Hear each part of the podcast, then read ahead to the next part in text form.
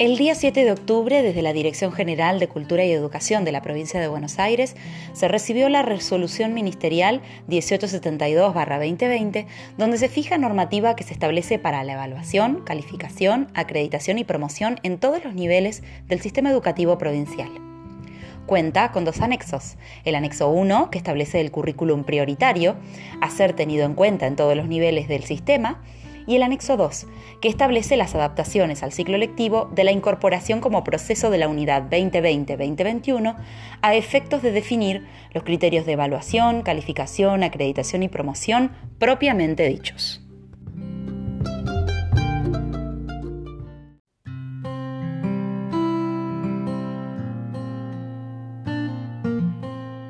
Se utilizará la escala de calificación numérica vigente, Dichas calificaciones se registrarán en el boletín y en el analítico de cada estudiante.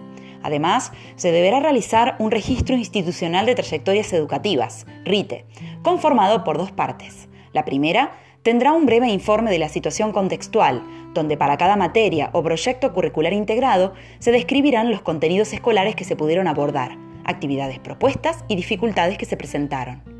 En la segunda parte se establecerá una caracterización de cada tipo de trayectoria educativa, teniendo en cuenta categorías valorativas. Se establecen tres categorías valorativas, TEA, TEP y TED. Trayectoria educativa avanzada. Corresponde a la aprobación de todos los espacios curriculares que conforman el trayecto de finalización del nivel secundario en diciembre del 2020, lo que dará lugar a la certificación del nivel.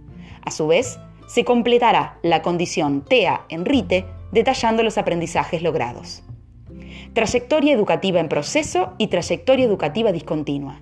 Corresponde a las y los estudiantes que en diciembre del 2020 no hubieran aprobado alguno, varios o todos los espacios curriculares. En ese caso, en el boletín de calificaciones se dejará el espacio en blanco correspondiente a las materias, lo que se denomina boletín abierto. A su vez, se completará la condición TEP o TED en el RITE de cada estudiante, detallando los aprendizajes pendientes.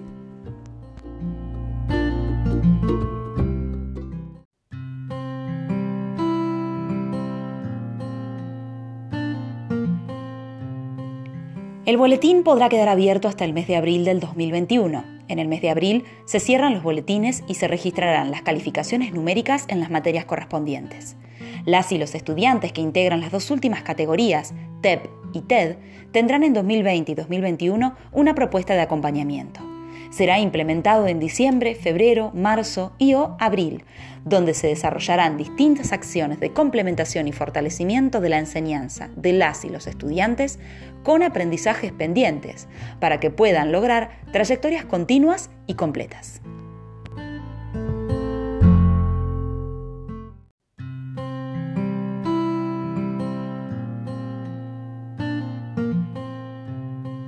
El periodo de acompañamiento se realizará en cuatro etapas, diciembre, febrero, marzo y abril. En cada etapa, las y los estudiantes trabajarán con guías en cada materia, donde abordarán las propuestas elaboradas por las y los docentes en el ciclo lectivo 2020 y las resolverán. Las guías serán preparadas por las y los docentes, realizando modificaciones y adecuaciones que consideren pertinentes, explicitando días de consulta, encuentros sincrónicos y plazos a cumplir en las entregas. Las y los estudiantes tendrán que entregar en cada etapa producciones que demuestren el avance en los aprendizajes pendientes durante este periodo de acompañamiento. Importante, para las y los estudiantes que no hubieran aprobado el trayecto de finalización de nivel secundario en el mes de abril del 2021, se habilitarán instancias de acompañamiento durante el transcurso del 2021 para la presentación a comisiones evaluadoras.